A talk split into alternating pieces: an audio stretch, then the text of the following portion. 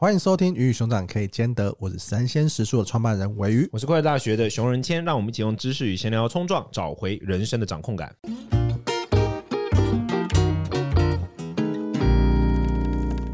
今天这一集呢，我们来聊学会和孤独相处，而是孤独还是寂寞啦？寂寞就在对立面，孤独跟寂寞，哦、对我觉得学会与孤独相处，然后呢，寂寞就在对立面了。所以孤独比寂寞好。哎、欸，我们我们不觉得我们最近这几集都在有一些文字上面的一些探讨，什么骄傲、自信跟自豪。我们来到了，来到就是这非常哲学。那现在就是孤独跟寂寞，你自己怎么看孤独跟寂寞这件事？我小时候很中二啊，就想要独孤就那个小时候。只有小时候吗？小时候，小时候，现在还是很中二。我小时候很中二，我小时候很追求想要当独孤求败，你知道吗？啊，真的假的？是谁吧？嗯，对我小时候超爱独孤求败，我觉得所以你是辩论圈嘛？你就是要去打倒其他人的。对我以前就是求败。不论是别人，我小时候练武术啊，没有，我从小就喜欢那种征战别人的东西啦，然后就是想要给自己取名。我好像感受到，我有感受到，我对你没有，然后 就是想要喜欢征战别人的东西，所以就小时候就想要当独孤求败啊，所以小时候追求孤独，长大之后好像，可是寂寞跟孤独好像好像好像我我不知道，我反而觉得好像寂寞比较哦，好像嗯，感觉感觉现在感觉寂寞比较是一点有一点点负面词，孤独寞那个字好像孤独好像有一种就是现在有有些人会觉得我要享受孤独啊这种状态，他好像。稍微更正面的一点点，我自己有查到一个一个一个心理学家说，就是他们有过去做五十年的研究来发现呢、啊，人们会感受到这种负面的心理状态啊，它对人的影响其实比肥胖症更严重，而且孤独感呢、啊，对它相当于每天抽十五根烟这种伤害，十五根烟还 OK 了，孤独感应该是孤独感，好像嗯，感到就是感到 lonely 的那种感觉，就是。Alone 跟 lonely 不一样嘛，就是这种感觉。嗯、我我不知道、欸，我觉得孤独，我我自己是蛮蛮蛮享受这件事情的。就是对我，我觉得我我非常就是应该说，我会绝对需要就是一段时间必须孤独这样子。比如说，可能一个礼拜或一段时间，我就必须要有一天就是不能使用任何东西，就不能使用任何社群软体，然后不要遇到任何人。那天谁都不想见到，那天就想要，我就想要休息，我想要做一些深入的思考，我自己。是这样，但可能是跟我以前出家有关。嗯，你要出家人，我觉得每个人创，因为像我们在讨论这集的时候，我们就有聊到，其实人在生活的状态也会不一样改变。是是，像哦，像我们小孩现在就是。跟父母的连接是比较近的嘛，对不对？然后你到了国小、国中、高中的时候，开始出现的学校这个社会关系，对，同才开始进来了，就开始大家会想要一起出去打球啊，或是讨论一样的话题，有没有看昨天一样的卡通啊，或是一起去上厕所啊？对，你会有开始有一些群体的关系出现。对，那这个时候要是你被群体给孤立了，嗯，你被排挤了。你就产生一种孤独感，对，产生一种恐惧，对，你就想要，哎，好，我好想要再回到这个团体里面，你开始被讨好别人呐、啊，或者想要做一些跟这团体一样的事情。所以很多时候，为什么，哎，我像我一些朋友，他吸烟，他就是因为在那个时间点，他那个团体就是朋友都在吸烟，对，他为了跟他们一样，然后他就从那时候开始抽抽烟做这些事情。那我觉得就是你很容易被团体给影响，当你进到一个新环境，你可能是处于一个比较不安的状态的时候，有人接纳你，有人愿意跟你在一起的时候，就会形成一种。凝聚感，那你跳脱这个关系的时候，你就产生一种孤独。可是我觉得这个又跟嗯，反正这两集应该这这两集应该变成哲学。就是我觉得这个好像又不太像是我想象中的孤独。我想象那种那这一种人际关系，这种好像比较像在社会学上称之为断裂。我跟人际关系的断裂，那种有点像是说人的呃本质上的，不论是天性或者说大脑中的那一种社交跟着社群的需求不被满足，嗯，而产生的一种。呃，缺乏爱的一种感受的那种孤寂感，嗯，这种断裂而产生的结果，这种感受我，我我认为它是负面。可是我认为它跟孤独状况不一样，孤独是有意识的选择。就比如说，有意识的选择，我需要为自己做一点事情；有需有意识的选择，我需要给自己一点时间。就像是，就好比我们进修，进修的时候，其实就是我大家大家都在今天晚上可能选择去去 party，或者说去去聚餐。可是我，因为我希望可以可以可以成长，所以我选择这个时间来做进修。的这样的一个，我我觉得对我来说，孤独好像比较像这样的一件事情，就是不是说社群社群关系的断裂而导致的那种不健康的那种负面感受。这当然是这个的话，我觉得它是是是负面，而且是有伤害性的。嗯，对，你是被迫的，跟你自由去选择，我我觉得这是好像是两码事。当然，我觉得它是有阶段性，就是说可能在国高中时期，你会感感受到这种断裂感。那种断裂感，我觉得是是伤人，是是是 depressing 的，是负面的，是是有害的。的确，我认为是如此。嗯，我在这个准备的过程中啊，我觉得我想到一个，就是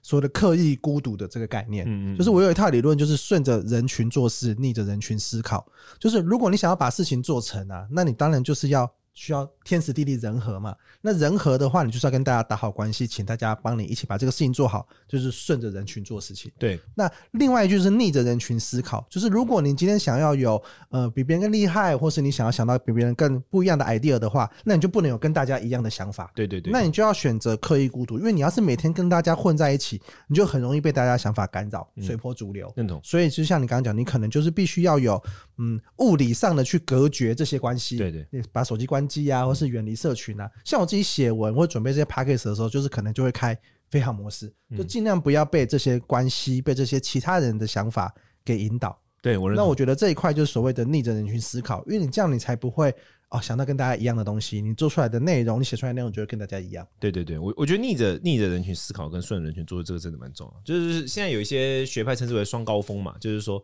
现在大家如果真的想要做一些事情的时候，的确就必须要你你要在群众中也可以，然后你。个人思考环境也可以，但但这个东西比较像是说，我我没有高低论断，我没有优劣，就说谁比较好，谁比较坏论断。但是可能对于有些人来说，他有那一种向内寻求，他对于比如说思考啊，对于精神的粮食或者说精神的饱足感，那个我不知道怎么形容他，就是对于这个东西有所追求的人，他就可能真的会比较需要孤独。但有些人不是这样的，他是人格上可能，比如说他对外啊，他他很喜欢他喜欢跟大家连接，对对对对对，他喜欢更多互动的。那他对他来说，那个内在的东西不并不是那么重要的情况之下，那这样的人的话，他可能就会比较是比较不需要孤独，他可能就很喜欢去参加派对啊。然后这个地方我对这地方我想要再再特别补充，因为你刚刚刚刚讲到这个，就是说喜欢与外面连接，不一定代表说他就是一个不爱看书的。别气不是这意思，是他喜欢透过于从外在吸收来得出结论。他可能就是有一些人是这样的，他不思考他看到的书的，他就是大量的阅读，然后他会创造出一个又一个的观念，但他不是会放下书之后花下时间去认认真真的把这里面的事情理性跟思考。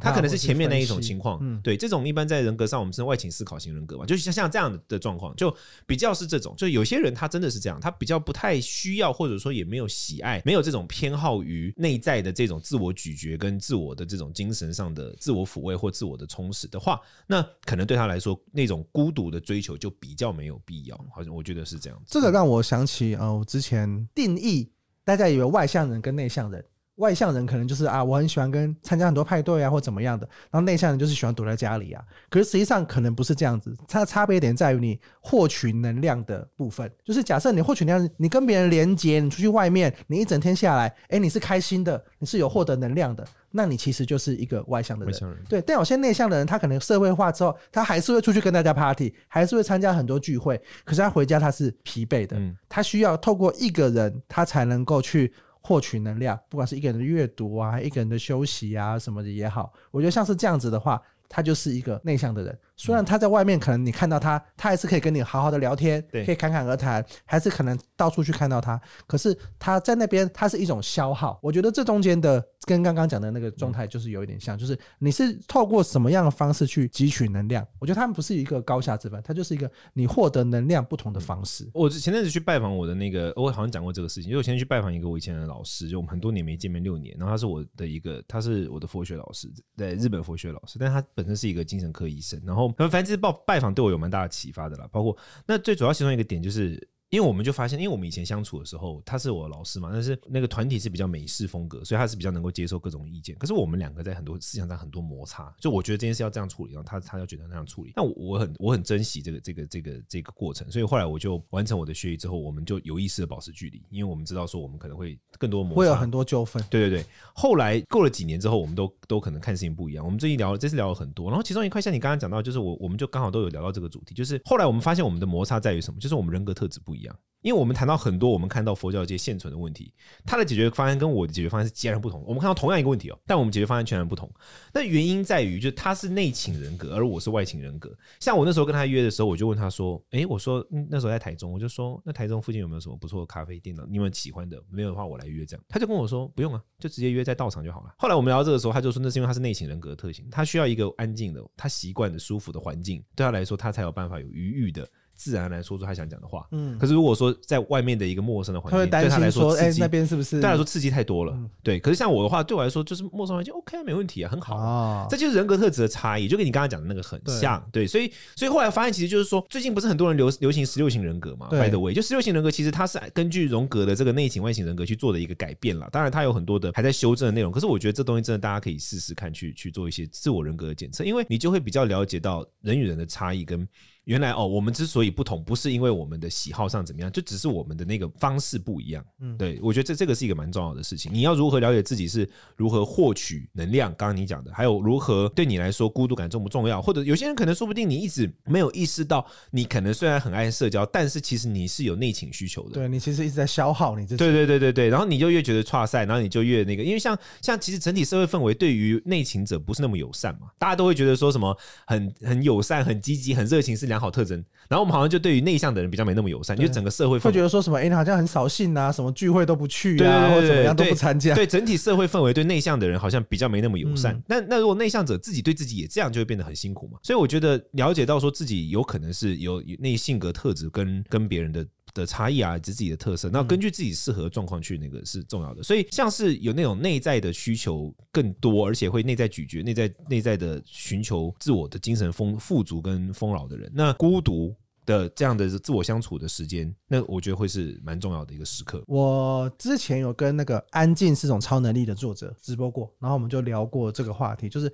他觉得他自己比较是内内向的人。但他还是升到了高阶主管，对外商的这些主管，然后他需要去管理很多不同国家的人了。就是内向的人当一个主管的时候，他就必须要去寻求一些方法。嗯，就像你刚刚讲，他可能他不是很会去那种在很大场面去鼓舞大家、激励大家，对，但他一对一这种沟通，他比较擅长的。特别会观察一些比较细腻的行为，透过这样子的方式去反馈别人。对对，那我觉得在讲到你是是一个喜欢寂寞的人，还是你自己去怎么看待你这些状态？我觉得它就是一个你要花时间去厘清你是一个什么样的人，你比较知道你要用透过什么样的方式去回应这个世界。对对，要是你没有去了解这一块的话，你就会很容易被这个世界带着走啊。现在大家喜欢有自信的人，喜欢讲话比较大声的人，你就去学那个样子，对对，就去武装自己变成那个样子。可是那多多少少是有内耗。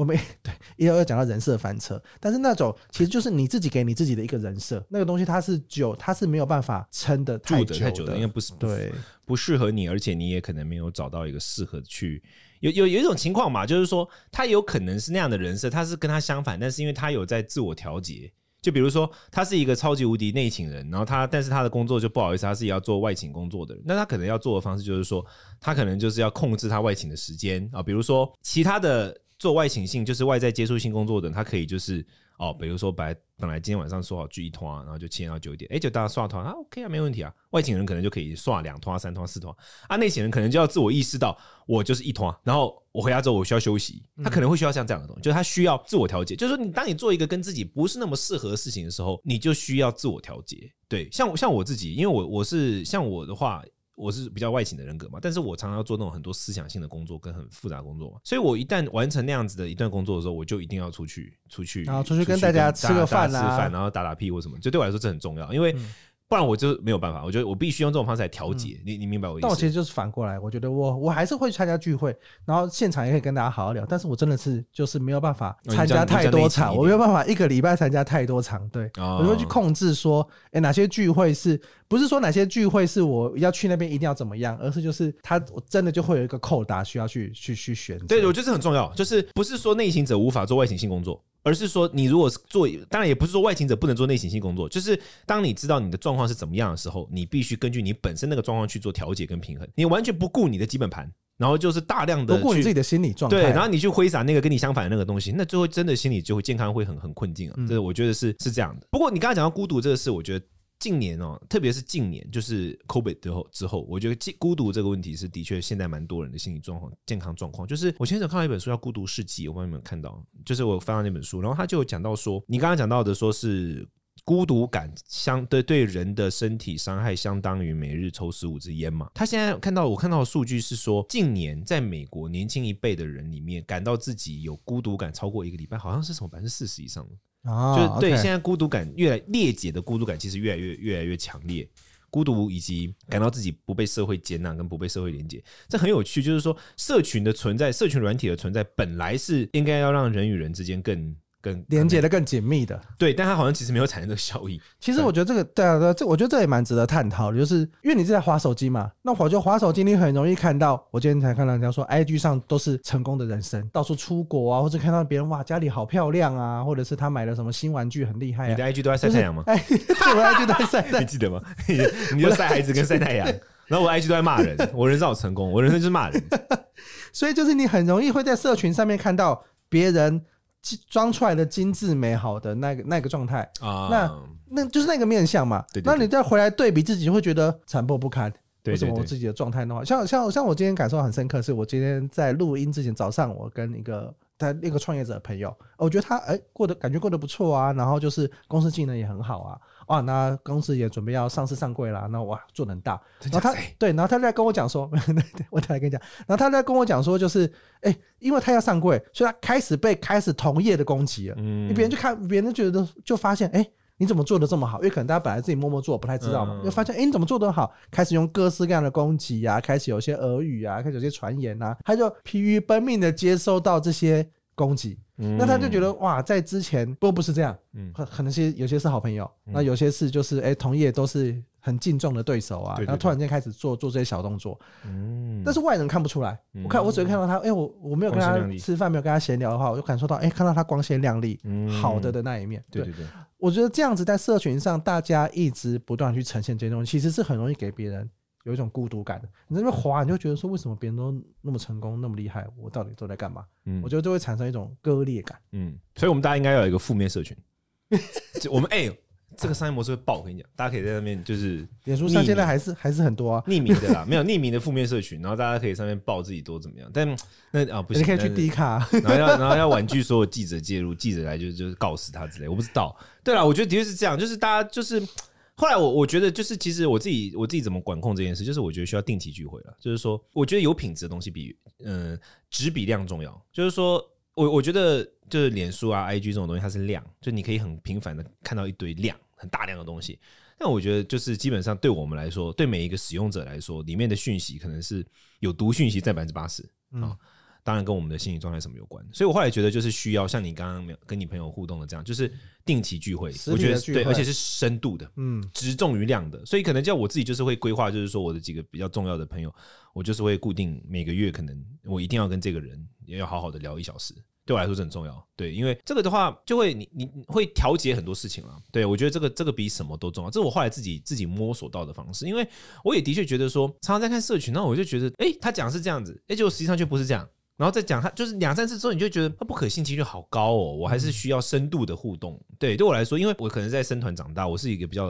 old school、比较保守的人。就是我对我来说，我是需要慢慢来，就是建立一个稳定人际关系，我是需要慢慢来，慢慢讲话，慢慢相处。这种我觉得是很重要。我没有办法从很短暂的一篇文呢、啊。或者说一个什么东西就得罪一个人，对我我我觉得我觉得这个计我我做不到哦。第一个我做不到，第二个我对我觉得我也觉得这对这个人不尊重，嗯，我也觉得对他不公平，我也觉得我不想要这样子对待对待自己的的的判断，所以我都是需要那种就当面跟这个人坐下来好好聊，好好谈。那在在一段时间点之后，对我来说这个是可能去米平那种就是社群时代孤独感的那个问题。所以如果你有这样的状况的话，我会给个建议，就是你可能要跟几个重要的朋友，然后你你们要固定时间要有一个固定的聚会，有品质的聚会，不是那种啊我们要去吃什么，然后那种就不不是那种不是那种 gossip hang out，，就是有品质的坐下来聊一件事情。嗯、对，我觉得这个这个是我自己蛮还蛮重要的。其实这让我想到一个，就是邓巴数字。就是有人类学家，他其实提出来，他一每一个人，他跟他能够产生亲密关系的，一百五十个人，其实算是很上限。一百五十很可怕，超过超过一百五十个人，然后你就很容易会没有办法顾，没有办法顾得那么好，或者是你的大脑会错乱。